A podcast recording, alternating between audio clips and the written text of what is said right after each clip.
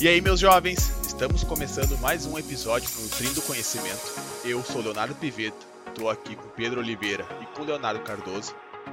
E hoje nós vamos falar sobre um assunto muito legal que a gente gosta bastante, que é jejum intermitente. E aí, Léo, fala pra gente o que é jejum, o que é jejum intermitente. Cara, jejum intermitente nada mais é do que uma estratégia, né, que começou a ficar muito famosa recentemente aí nos últimos anos, mas nada mais é do que uma restrição alimentar, assim como todas as outras que visam emagrecimento, na onde a pessoa vai delimitar a janela alimentar dela. A mais conhecida que a gente tem é 16 por 8, na onde a pessoa faz 16 horas de jejum e 8 horas ela tem para se alimentar. Mas também possuem outras é, estratégias, outros protocolos, como por exemplo o 5 por 2, onde a pessoa faz cinco dias de dieta normal e dois dias de jejum, onde nesses dias ela só vai consumir ali por volta de 500 calorias. Bom, então, é, nesse episódio a gente queria falar um pouco, é, responder um pouco das dúvidas do pessoal a respeito do jejum, que juntamente com outras estratégias que existem, as pessoas elas, digamos, exageram uns poucos os resultados, extrapolam um pouco as possibilidades reais, como a gente vai comentar daqui a pouquinho, e acabam, digamos, endeusando uma estratégia que, na verdade, ela tem sua principal funcionalidade idêntica a qualquer outra estratégia para perda de peso, o déficit calórico. Bom, essa é uma estratégia uh, que não foge muito das outras. Ela serve para umas pessoas e não serve para outras. Por que, que ela serve para algumas pessoas e não serve para outras? Pensa comigo, uma pessoa que é acostumada a tomar café da manhã, que tem uma rotina muito agitada e que talvez sinta muita fome, como é que essa pessoa vai acordar uh, vai fazer toda a rotina dela da manhã e vai ficar todo esse período em jejum sem comer. Se essa pessoa talvez até tenha caso de hipoglicemia ou passar mal, sentir tontura, enfim, cara, essa dieta vai ser muito complicada para essa pessoa, porque ela não vai ter aderência. Ela pode até seguir por uma semana, duas, Uh, porque, sei lá, ela ouviu falar que é uma boa estratégia. Só que o que adianta ser uma boa estratégia, entre aspas, se ela não vai conseguir uh, seguir, se isso foge da rotina dela? Exatamente. E o contrário também é verdadeiro, né? Às vezes a pessoa começou a fazer uma dieta, ela passou no nutricionista e o nutricionista falou que obrigatoriamente ela vai ter que comer de 3 em 3 horas. E aí ela, na hora, ela não vai questionar. Só que com o tempo ela vai falar, cara, mas eu nunca tomei café da manhã, eu não sinto fome, eu vou ter que empurrar a comida para dentro, né? Isso daí acaba sendo algo desconfortável e com o tempo ela vai deixar de fazer aquilo. Então, é, o que, que a gente tem que sempre pensar? A estratégia ela tem que facilitar a vida do paciente. Então, se o paciente não come, ele consegue ficar ali tranquilamente até a hora do almoço, talvez o jejum possa ser interessante, sim. Mas do contrário, né, se a pessoa sente fome pela manhã, por que, que eu vou deixar a pessoa sem comer? Não tem sentido. Eu acho que mais do que nunca vale uma regra que a gente já comentou no episódio que o nosso querido amigo Nato participou, que é a questão da dieta se adaptar à sua rotina, e não o contrário. Né? Se tu é uma pessoa que acorda com fome de manhã, ou se tu é uma pessoa, digamos, que sempre teve o hábito de acordar e tomar o café da manhã, de fazer o desjejum, e do nada, digamos, tu vai no nutricionista, ele te recomenda o jejum, porque é a melhor estratégia para emagrecer, para perder peso, sendo que tu relatou para ele que tu sentia fome, que tu era acostumado a tomar café da manhã, como os gringos acabaram de comentar, tu provavelmente consiga seguir aquela dieta por uns dias, por algumas semanas, mas vai chegar um momento que vai estourar e a coisa vai desandar. É, isso a gente tá, tava conversando aqui nos bastidores antes do episódio começar. Eu tava comentando com os meninos que, por exemplo, é, na minha rotina, tem dias que eu sinto fome, tem dias que eu não sinto fome. E nos dias que eu não sinto, eu só tomo um café e pronto. Né? Eu não preciso ficar ali insistindo para comer alguma coisa, mesmo que eu não esteja com vontade. Eu não faço isso é, porque eu quero fazer o jejum intermitente, né? Eu simplesmente não estou com fome, então eu não vou me alimentar. Bom, então agora falando um pouquinho das promessas do jejum. Por que, que o jejum ficou tão popular nos últimos anos? Por que, que as pessoas falam tanto do tal do jejum intermitente? Bom, a teoria por trás é que o jejum promete um emagrecimento. E isso é errado não. Ele, ele funciona para esse propósito para algumas pessoas. Por quê?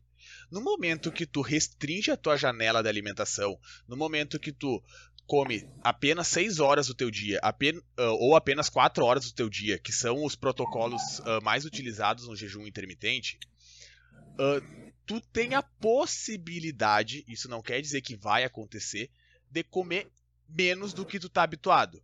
Por isso que na teoria pode funcionar para emagrecer, porque tu sabe que naquele período de 16 horas, 20 horas, enfim, tu vai ter que estar tá em jejum, daí tu não vai comer, então isso, tu sabendo disso, tu entre aspas, tu evita ficar beliscando, ou tu evita outras refeições, enfim. Mas naquele período de 4 horas, 6 horas, 8 horas, é o que tu vai estar tá se alimentando. E isso, em tese, faria tu comer menos. Só que nada adianta tu também saber que tu tem um período menor para se alimentar e compensar tudo isso comendo um horror de comida. Daí a gente entra naquele negócio do déficit energético. Tu vai estar tá em superávit calórico, ou seja, tu vai comer mais caloria do que o teu corpo está gastando e tu vai acabar engordando. Que foi uma das perguntas que a gente uh, recebeu lá na caixinha de pergunta, que eu recebi na caixinha de pergunta. Trazendo então um exemplo meu, um exemplo próprio meu.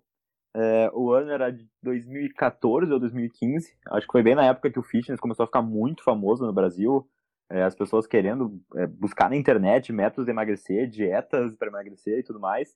Eu acho que foi mais ou menos nessa época que começou a surgir o jejum. E como eu estava comentando, em tese, né, o jejum por si só ah, promoveria uma perda de peso, um emagrecimento. Então, é, qual que é o problema disso para mim? Qual foi o problema disso para mim na época? Em 2015 era justamente a época que eu ainda era gordinho, né? Que eu ainda tinha os 110 quilos, como eu comentei lá no nosso primeiro episódio de apresentação. E surgiu essa moda do jejum e tudo mais.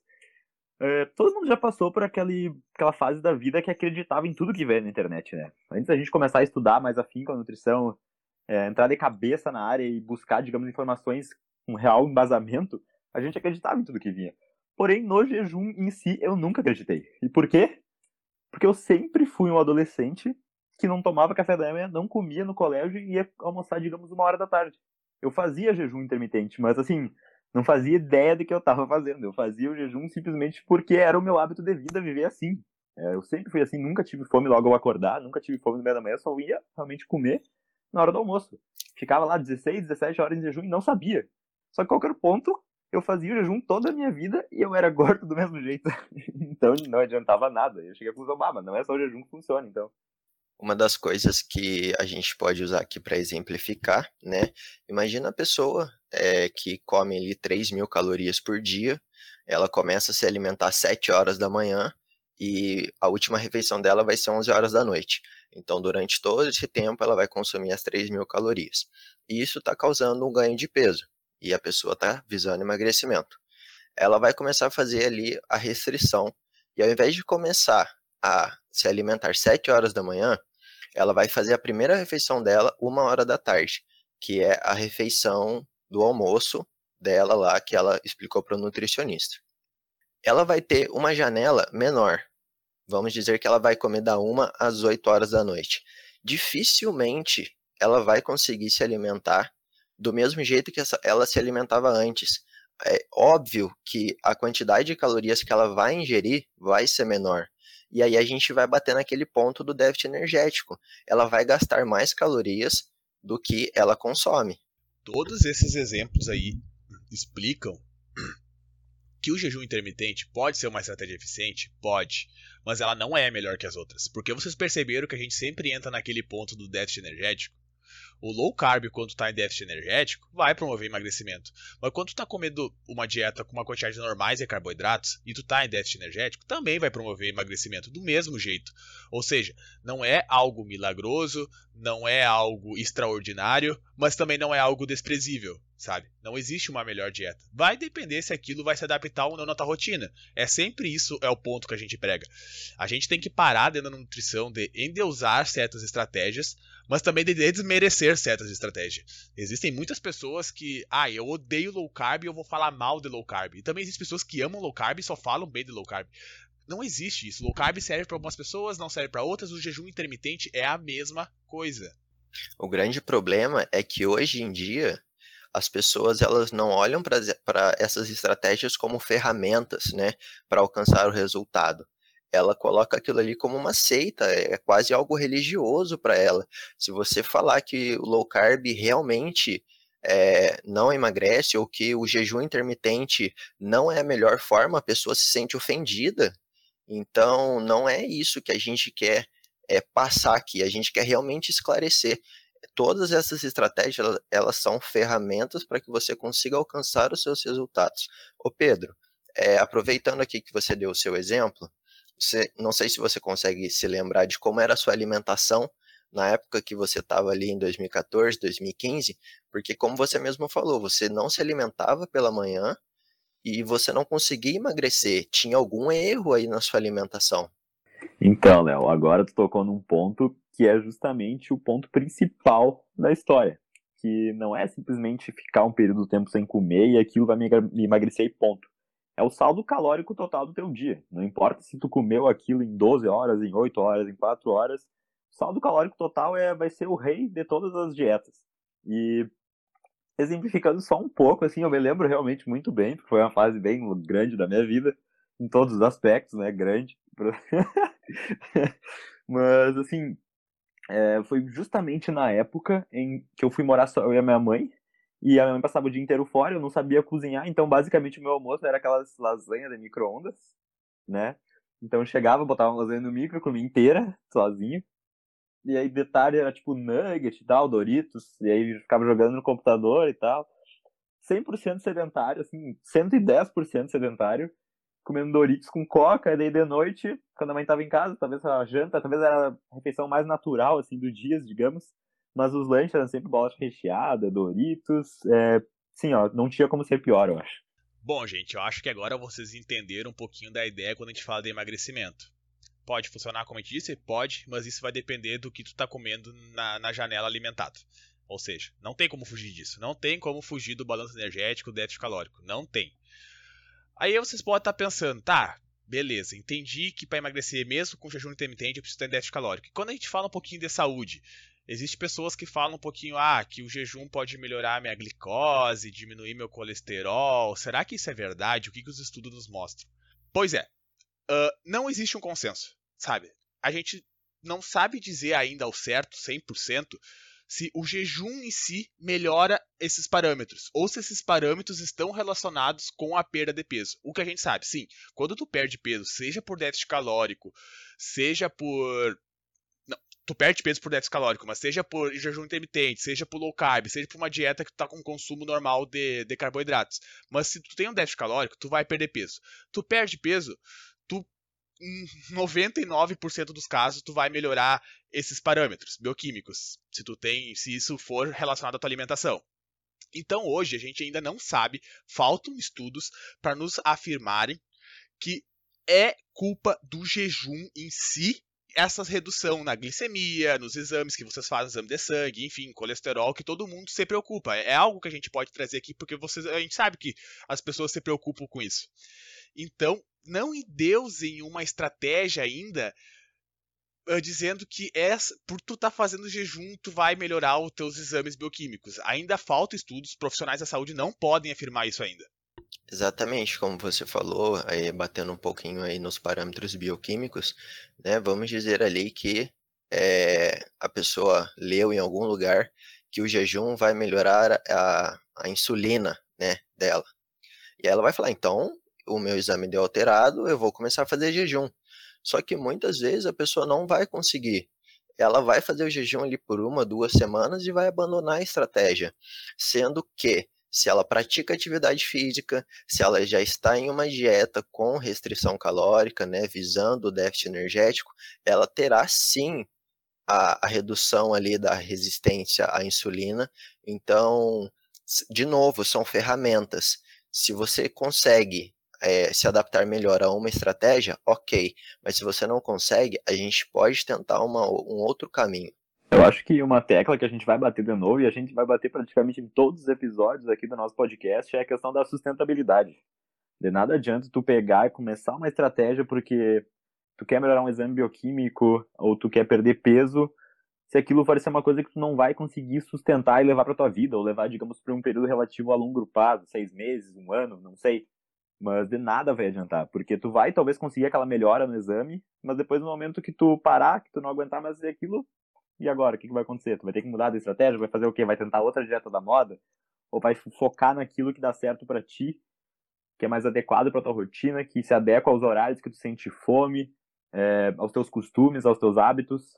Então não tem por que fugir disso. Tem que fazer aquilo que dá certo para ti. Aquilo que deu certo para nós, que deu certo para algum dos Léos, talvez não dê certo para ti. Então tem que fazer o teste ou digamos não seguir aquilo que tu tá ouvindo simplesmente porque a pessoa disse que é bom, porque tu nem sabe exatamente o que, é que aquela pessoa passa, o que, é que ela tem de, de hábito, de costume, talvez aquilo não sirva para ti. Isso que o Pedro falou é de suma importância, de suma importância. Porque, gente, assim, ó, nós temos alguns poucos estudos que, sim, mostram que o jejum, uh, mesmo quando ele não promove uma perda de peso, melhora alguns parâmetros bioquímicos temos. Só que o que, que adianta esses alguns poucos estudos? Quero enfatizar isso, alguns poucos estudos, não é um consenso ainda, então a gente não pode falar ah, isso vai funcionar para ti, mas tem alguns estudos que mostram. Ponto. Mas o que, que adianta esses estudos mostrarem isso e tu fazer isso a moda louco, vamos dizer assim, entre aspas, se isso não tá encaixado na tua rotina, que nem o Pedro disse. Tu vai fazer por uma semana, duas, e depois vai largar de mão e vai acabar voltando pro teu peso, aqui a gente pode ter efeito sanfona, pode ter reganho de peso, tu pode piorar os teus parâmetros bioquímicos depois se tu não aguenta fazer essa dieta, porque isso não está adequado à tua rotina. Então, uh, existem outras estratégias que podem ser mais adequadas para ti e que promovem os mesmos benefícios. O ponto aqui central é: não existe a melhor estratégia. Existe a, a estratégia que funciona para ti. E isso quem vai saber é o teu nutricionista. É, já que o assunto de hábitos entrou aqui na roda de conversa, né? Eu acho que uma coisa que a gente deve falar para os ouvintes é que não adianta você fazer o jejum, né? E aí na sua janela que você pode se alimentar, você comer, por exemplo, só lanche, pizza, chocolate, bolacha, e mesmo, ah, Léo, mas eu consegui emagrecer, né? Então, o meu objetivo foi, foi alcançado. Ok, você conseguiu alcançar emagrecimento? Beleza. Só que os seus hábitos, eles não mudaram. O que que acontece? Depois de um tempo que a gente fica em déficit energético, o nosso corpo meio que, eu posso dizer assim, tem um mecanismo de sobrevivência. Ele entende que você não está conseguindo encontrar comida suficiente. É, então, ele come, a, começa é, a acontecer algumas alterações no nosso organismo, como, por exemplo, um desbalanço nos hormônios que controlam a nossa saciedade, na onde o hormônio que vai promover a fome, ele é aumentado, e o hormônio que promove saciedade, ele é reduzido.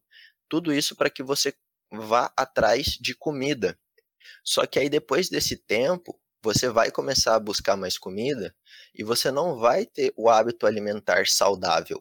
Você vai buscar a comida altamente calórica, né? Que a gente até tocou no, nesse assunto no, no, último episódio, os alimentos com alta densidade energética.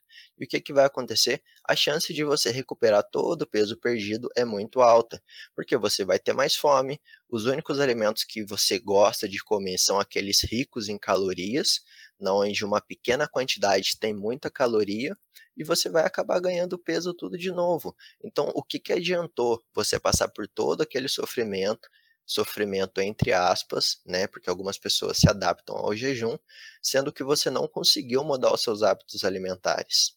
Então, isso que o Léo falou é importante também. Uh, a, nossa, a nossa alimentação precisa ser mudada como um todo. Vocês não podem pegar e utilizar uma estratégia e endeusar ela, como eu disse antes. Tu pode testar o jejum? Pode. Pode dar certo para ti? Pode. Mas também pode dar errado, como a gente falou. Então, isso vai depender. É sempre isso. Eu acho que a, a resposta que mais serve dentro da nutrição é depende, porque realmente sempre depende. Então, seguindo mais ou menos nesse pensamento que o Léo falou, agora o pessoal que está nos ouvindo deve estar tá pensando: será que o jejum é para mim ou não?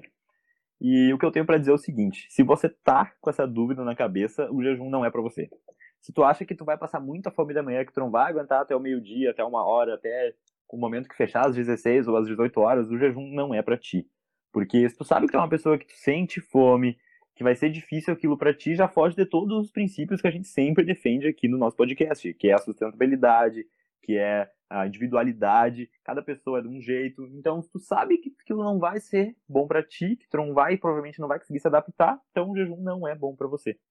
Bom, pessoal, o, hoje, no dia da gravação do episódio, eu coloquei uma caixinha de perguntas uh, lá no meu Instagram e eu recebi algumas perguntas uh, sobre dúvidas de vocês em relação ao jejum intermitente. Várias já foram respondidas no decorrer do episódio e faltou uma, que a pessoa perguntou se o jejum pode ser gatilho para transtornos alimentares. E, gente, esse é um assunto bem sério, bem complicado. A gente não pode uh, vir aqui falar para vocês algo relacionado uh, diretamente ao jejum e transtornos, e transtornos alimentares, porque isso é algo que tem que ser tratado com um nutricionista especializado em, em transtornos alimentares, com um psicólogo, com o psiquiatra, é todo um tratamento uh, multiprofissional. Então a gente seria um erro da nossa parte falar qualquer coisa relacionada a isso, sendo que a gente realmente não tem conhecimento suficiente para um assunto tão sério. Então, se vocês têm algum tipo de transtorno alimentar, já fica aqui o nosso nosso nosso apelo entre aspas. Se tu tem algum transtorno alimentar, se tu se tu acha que pode ter, procura um médico, procura um psicólogo, procura um nutricionista que realmente trabalha com isso, que eles são os melhores profissionais para ter uh, auxiliarem nesse processo e que vão trazer o melhor tratamento para ti, porque é um assunto sério e qualquer nutricionista que não tem total domínio da área, não tem que ficar falando, não tem que comentar, porque é um assunto realmente que às vezes tu passa uma informação errada, vai trazer mais problemas do que benefícios para a pessoa. Então, gente, eu acho que a última pergunta era isso. Vamos resumir um pouquinho o episódio aqui em questão de 15 segundos. Jejum intermitente é uma boa estratégia? É. Pode te ajudar a emagrecer? Pode. Pode ajudar a melhorar uh, alguns parâmetros bioquímicos? Pode. Mas se ela não é para ti, ela não é para ti, ela não vai funcionar e não vai trazer esses benefícios. Outras estratégias trazem os mesmos benefícios, outras estratégias podem ser utilizadas para trazer exatamente as mesmas vantagens, então não se empreenda uma. Como o Léo falou, não trate isso como uma seita, não trate low carb como uma seita, não trate jejum intermitente como uma seita, trate como estratégias que dentro da tua rotina pode te beneficiar. Ponto. Eu queria agradecer o pessoal que acompanhou o episódio até agora, o pessoal que está mandando os feedbacks lá no Instagram pra gente. A gente fica realmente muito feliz, vocês não imaginam a, como a gente comemora lá no nosso grupo do WhatsApp, que a gente fica é, trocando ideia lá e a gente vai mandando os feedbacks que cada um recebeu. Muito obrigado mesmo. Se vocês tiverem qualquer sugestão de tema para os próximos episódios, a gente está aberto aí é, pode mandar lá no direct, que vai ser um prazer gravar o que vocês estão querendo ouvir. Tchau, galera. Valeu. Até a próxima. Boa, boa, boa.